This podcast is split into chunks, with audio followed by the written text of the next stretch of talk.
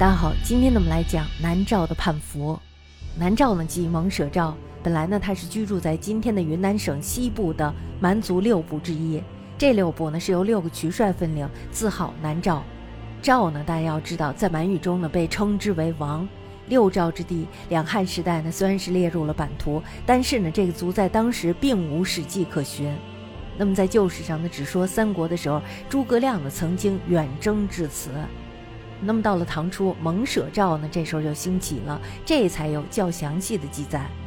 蒙舍诏的居地呢，在六诏中最南的地方，也就是今天的云南蒙化县一带，所以呢，它被称之为南诏，意思就是说南方之王，或者是南方王国。旧史上呢，这时候又说了，说南诏为乌蛮别种，那么现代人呢，则认为它是藏缅族的一种。南诏的国王姓蒙氏，唐初的时候呢，他的国主为蒙舍龙，下传至他的孙子细奴罗。后来呢，这个细奴罗曾经在高宗永徽四年，也就公元六百五十三年的时候遣使入朝。那么到了玄宗的时候呢，南诏这时候就变得强大了起来，其他的五诏呢都没有他强大，可以说是微弱的。南诏的国主呢，这时候是皮罗格，他是细奴罗的曾孙。这时候他强大了，所以呢，他想发展，于是他就贿赂了唐剑南节度使王玉。这时候他有一个要求，什么要求呢？就是要求让六诏合为一国。唐氏呢一听非常的开心，是吧？因为这对他们有好处，是吧？于是他就允许了。那么于开元二十六年，就公元七百三十八年的时候，封他为云南王，而且呢，给他赐了一个名字，叫做归义。此后呢，这个归义就迁居到了太和城，也就是今天的云南大理市南。我们可以说他是微服群蛮，击破吐蕃。大家看他是不是非常的强大，是吧？那么当他越来越强大的时候，这时候他就逐渐的成为了唐氏南陲的边患。那么在归义死了以后，他的儿子格罗凤呢，这时候就继承了他的王位。天宝九载，也就在公元七百五十年的时候，大家知道这个云南太守的治所呢，在今天的云南祥云县南。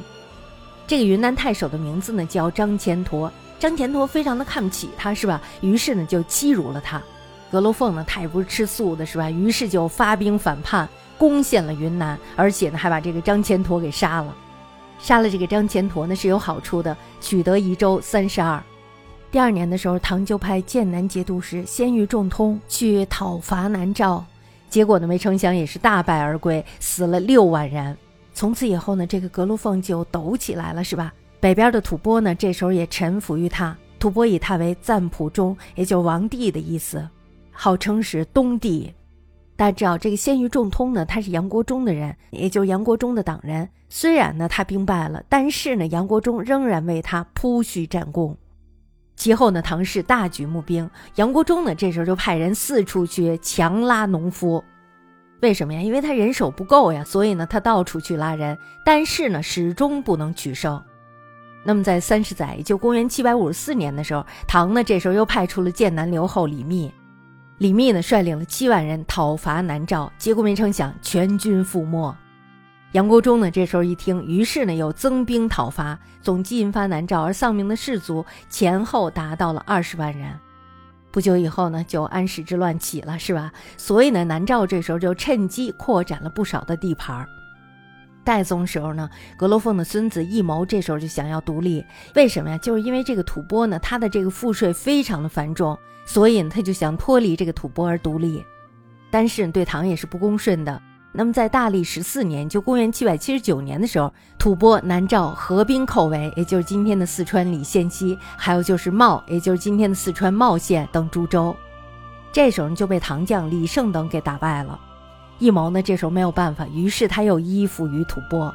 那么在德宗贞元初，德宗就命令剑南西川节度使韦傲招抚南诏，并且呢引诱他脱离吐蕃。到了贞元十年，就公元七百九十四年的时候。南诏与吐蕃两个人都相互不喜欢了，是吧？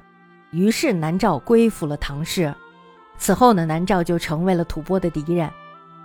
南诏呢，从天宝中叛唐，与唐呢隔绝了四十余年。那么终于呢，到德宗这儿，他再度复唐。期间呢，南诏向唐氏朝贡不绝者凡二十年。也就是说呢，在这二十年里，他一直在朝贡唐朝。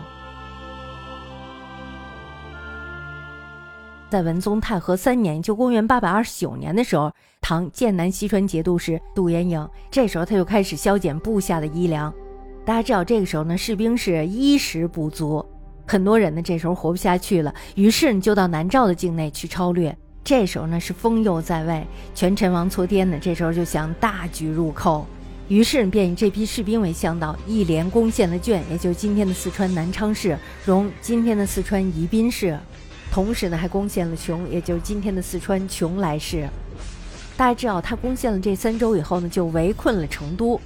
唐氏呢，这时候就把元婴给贬了，而以郭昭代之。南诏兵呢，围困了成都十来天的时间，这时候呢就退去了。但是大家知道，贼不走空是吧？他们退去是退去了，可是呢，还掠去了男女百姓数万口之多，而且呢，还抢了不少的珍货。那么到第二年的时候，李德裕这时候就代替了郭昭，成为了西川节度使。李德裕呢，到达了成都以后，练兵储粮，以备边患。